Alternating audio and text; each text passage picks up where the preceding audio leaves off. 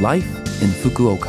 후쿠오카시 생활정보 Life in Fukuoka는 후쿠오카시 협찬으로 보내드립니다. 여러분 안녕하세요. 상쾌한 수요일 아침 DJ 김지숙이 인사드립니다. Life in Fukuoka는 후쿠오카시에서 쾌적하고 즐겁게 지내실 수 있도록 여러분께 다양한 생활 정보와 여행 정보를 한국어로 소개해 드립니다. 오늘도 짧은 시간이지만 저와 함께 즐거운 시간 보내시기 바랍니다. 후쿠오카시 생활 정보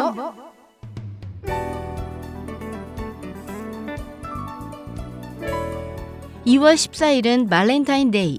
이와 관련해 나라마다 다양한 문화가 있는데요. 후쿠오카에서 최근 수년간 인기를 모으고 있는 것이 소중한 사람에게 감사의 마음을 담아 꽃을 선물하는 flower Valentine입니다. 후쿠오카현은 장미나 카네이션, 거베라 등 다양한 꽃을 재배합니다. 후쿠오카 시내의 화단을 보면 한 사람 꽃 하나 또는 Flower City 후쿠오카라는 단어를 볼 수 있는데요. 후쿠오카시는 한 사람 꽃 하나 운동이라는 제목으로 시민과 기업, 행정 각자가 공원과 인도, 회사, 자택 등 후쿠오카시 곳곳에서 꽃을 키워 화초를 늘리는 정책을 실시해 Flower City 후쿠오카를 지향합니다.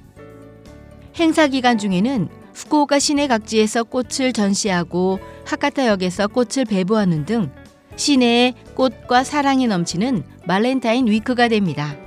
여러분도 소중한 분에게 꽃과 사랑을 선사해 멋진 발렌타인데이를 보내시기 바랍니다.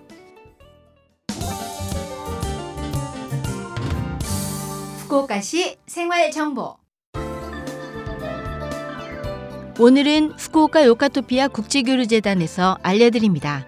여러분은 후쿠오카시의 육아교류 살롱을 알고 계신가요? 육아교류 살롱은 공민관 등 지역시설에서 0세부터 6세까지의 자녀와 부모가 자유롭게 지낼 수 있는 공간입니다. 부모와 자녀가 함께 어울리면서 즐거운 시간을 보낼 수 있습니다. 요금은 무료입니다. 육아 서포터가 도움을 드립니다. 이번에는 하카타쿠의 나라야 공민관 육아교류 살롱의 행사를 소개해 드립니다. 2월 13일 화요일 오전 10시 30분부터 11시 30분까지 손과 발 스탬프와 영어 및 일본어로 그림책 읽기를 합니다. 기념으로 자녀의 손과 발 스탬프를 간직하시는 건 어떠세요? 방문하실 때는 편한 복장으로 오세요. 일본어를 몰라도 괜찮습니다. 후쿠오카시에 거주하는 부모와 자녀라면 누구나 참가할 수 있습니다. 신청 방법 등 세부 사항은 후쿠오카 요카토피아 국제교류재단의 홈페이지 또는 전화번호 092-262-1744 092-262-1744로 확인하세요. 평일 오전 9시부터 오후 6시까지 접수받습니다. 여러분의 거주지 주변에도 육아 교류 살롱이 있을 겁니다. 후쿠오카시 홈페이지로 확인해 보시기 바랍니다.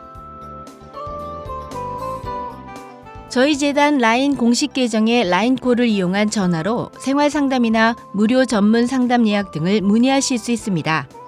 전화 통역은 22기 언어로도 대응해 드립니다. 그리고 재단의 이벤트 정보와 외국인 주민을 위한 정보 등도 받으실 수 있으니 친구 추가를 하세요. 채팅은 이용하실 수 없으니 주의하시기 바랍니다. 문자로 상담을 희망하시는 경우에는 후쿠오카 요카토피아 국제교류재단 홈페이지의 문의 양식을 이용해 주세요. 후쿠오카 요카토피아 국제교류재단에서 알려드렸습니다. 후쿠오카시 생활정보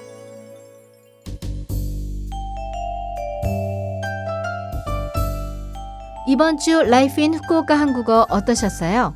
Life in 후쿠오카는 팟캐스트로 언제든지 들으실 수 있습니다.